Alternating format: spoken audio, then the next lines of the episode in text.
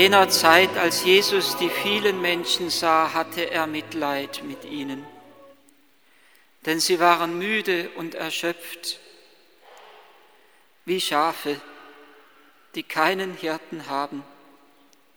Da sagte er zu seinen Jüngern, die Ernte ist groß, aber es gibt nur wenig Arbeiter. Bittet also den Herrn der Ernte, Arbeiter für seine Ernte auszusenden. Dann rief er seine zwölf Jünger zu sich und gab ihnen die Vollmacht, die unreinen Geister auszutreiben und alle Krankheiten und Leiden zu heilen. Die Namen der zwölf Apostel sind an erster Stelle Simon genannt, Petrus und sein Bruder Andreas. Dann Jakobus, der Sohn des Zebedäus und sein Bruder Johannes. Philippus und Bartholomäus, Thomas und Matthäus der Zöllner, Jakobus, der Sohn des Alphaeus und Thaddäus, Simon Kanaanäus und Judas Iskariot, der ihn später verraten hat.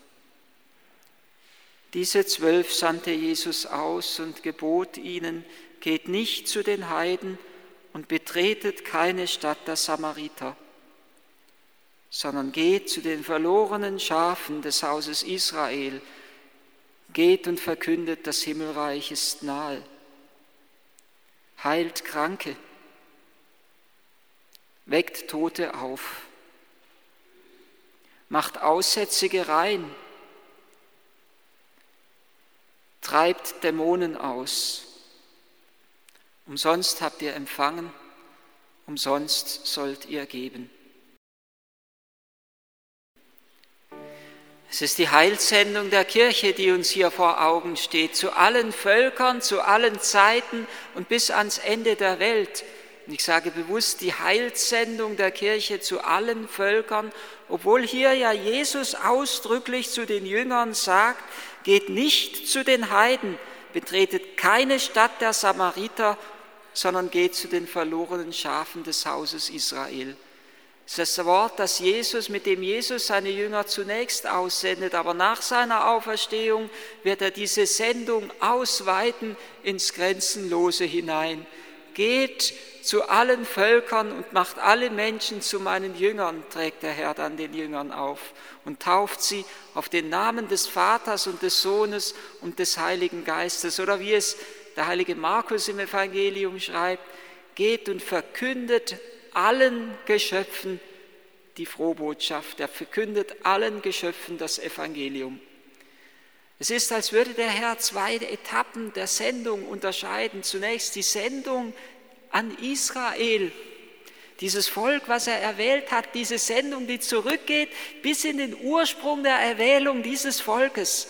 Mir gehört die ganze Erde, dieses große Wort aus dem Buch Exodus, was wir in der Lesung gehört haben. Ihr aber sollt mir als ein Reich von Priester und ein heiliges Volk gehören. Herr hat dieses Volk Israel erwählt und seine Erwählung, die bereut Gott nicht und die bleibt bestehen bis zum Ende der Zeit. Er wollte dieses Volk erwählen, um durch dieses Volk hindurch allen anderen Völkern Heil zu schenken. Und diese Sendung, die einst auf Israel geruht hat, ruht nun auf diesen zwölf Aposteln und sie ruht auf der Kirche.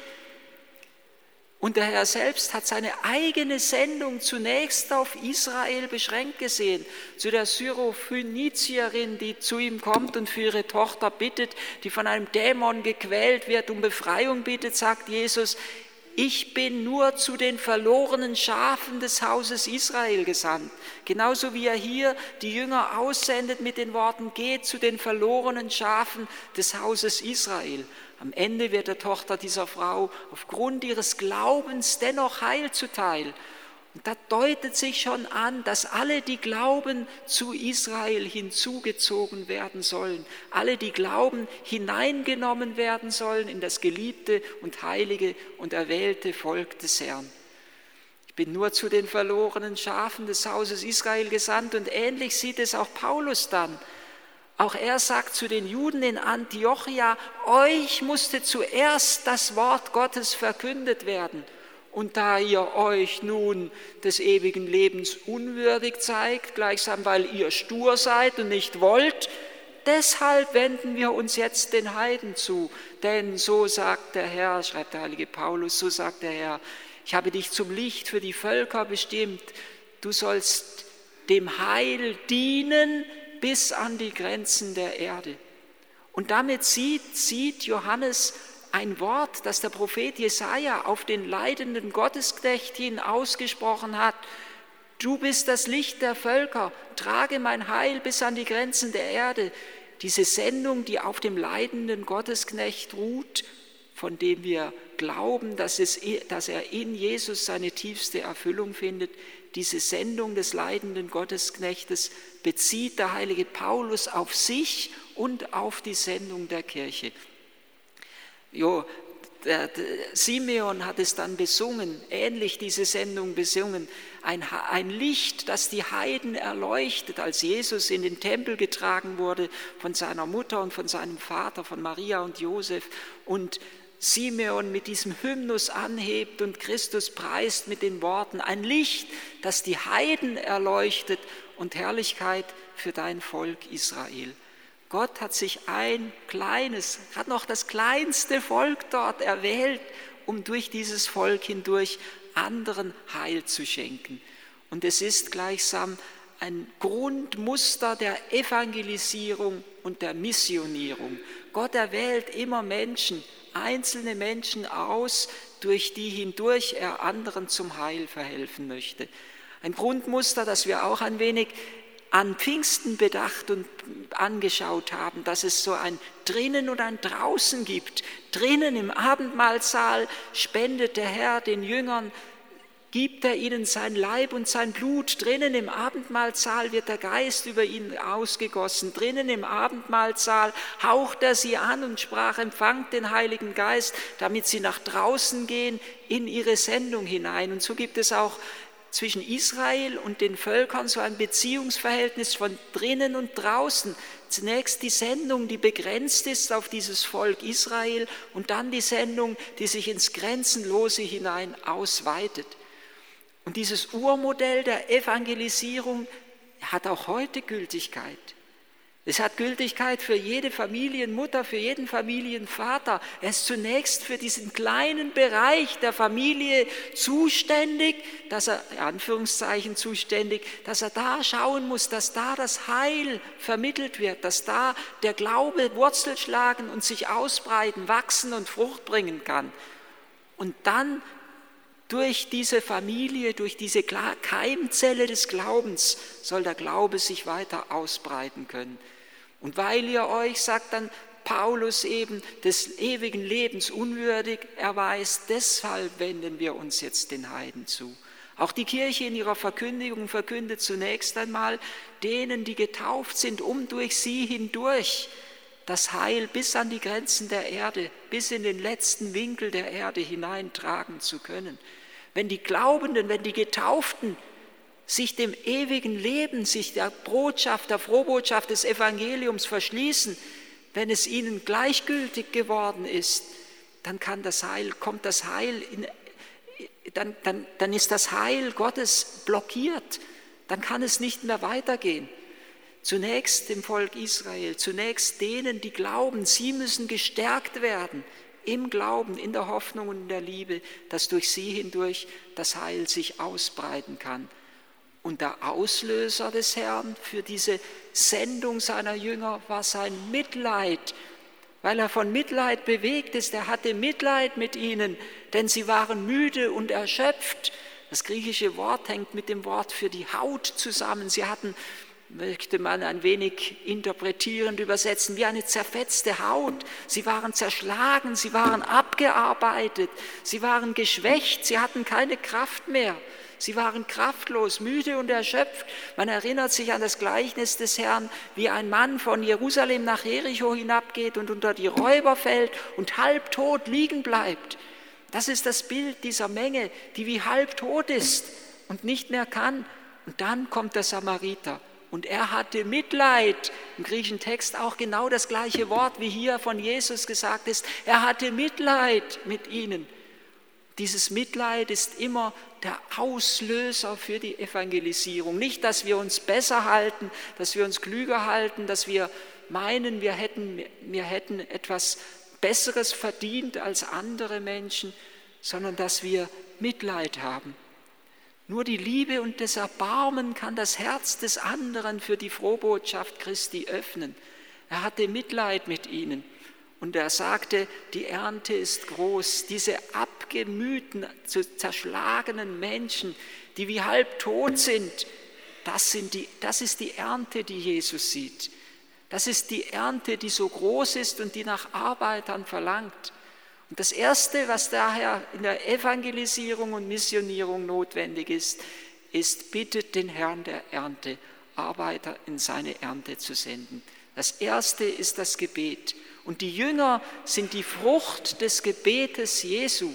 Die zwölf Jünger sind die erste Frucht des Gebetes um Erntearbeiter. Jesus, so sagt es der heilige Lukas in seinem Evangelium, hat eine Nacht des Gebetes verbracht, bevor er seine Jünger ausgesandt hat. Er hat eine Nacht des Gebetes verbracht, weil er mit dem Vater gleichsam die Jünger erst gesucht und erwählt hat. Jede Berufung ist ein Gnadenwahl Gottes, aber zugleich auch, weil er gebetet hat, dass die Herzen derer, die, die er rufen wollte, dass diese Herzen bereit werden, dass sie ihm folgen können, dass der Weg frei wird, dass sie nicht von anderem abgehalten werden. Und diese flehentliche Bitte des Herrn an uns, bittet den Herrn der Ernte, ist Ausdruck der gnädigen Selbstbeschränkung Gottes. Jesus kann uns keine Erntearbeiter schicken, wenn wir ihn nicht darum bitten und darum beten. Er beschränkt sich selbst, er will sein Heil von unserem Gebet und von unserer Mitwirkung abhängig machen. Er baut uns ein in seinen Heilsplan. Er kann nicht senden, wenn das Gebet nicht da ist. Er kann nicht senden, wenn die Herzen durch das Gebet nicht bereitet sind. Und insofern müssen wir uns die Frage stellen, ob wir genug gebetet haben um Erntearbeiter. Nicht nur um Priesterberufungen, sondern auch um Ordensberufungen. Das wird so oft vergessen. Wir sehen zwar, dass es an Priesterberufungen mangelt, die Funktion nicht mehr ausgeübt werden kann, wir übersehen aber, dass auch die vielen Ordensschwestern so überaus eifrige Erntearbeiterinnen waren, wenn sie Gott gedient haben, sei es in der Pflege der Kranken oder sei es in der Unterrichtung in der Schule in der, den, bei, bei, oder in den Kindergärten. Sie waren Erntearbeiterinnen Sie haben etwas vom Geist Gottes in die Herzen der, der Kinder oder von der heilenden Gnade in die Herzen der Kranken getragen. Sie waren Erntearbeiterinnen. Man merkt es jetzt erst. Erst neulich habe ich es vor wenigen Wochen gehört von jemandem, die als auch immer hierher kommt, von Offenburg, wo einige Schwestern wieder zurückgekehrt sind in ihr Mutterkloster. Wie tut es uns leid? Und wie sind wir froh, wenn jetzt Schwestern aus Indien da sind? Wie, wie schmerzlich ist es, wenn keine Ordensschwestern mehr in einem Ort sind. Man spürt irgendwie, sie haben geistliches Leben in den Ort hineingetragen.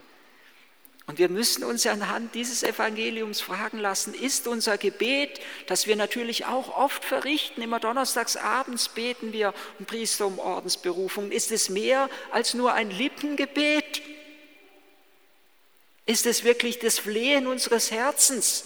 Weil wir wissen, dass der Herr durch sie, durch diese Erwählten und Berufenen in besonderer Weise anderen Heil und Heilung schenken will.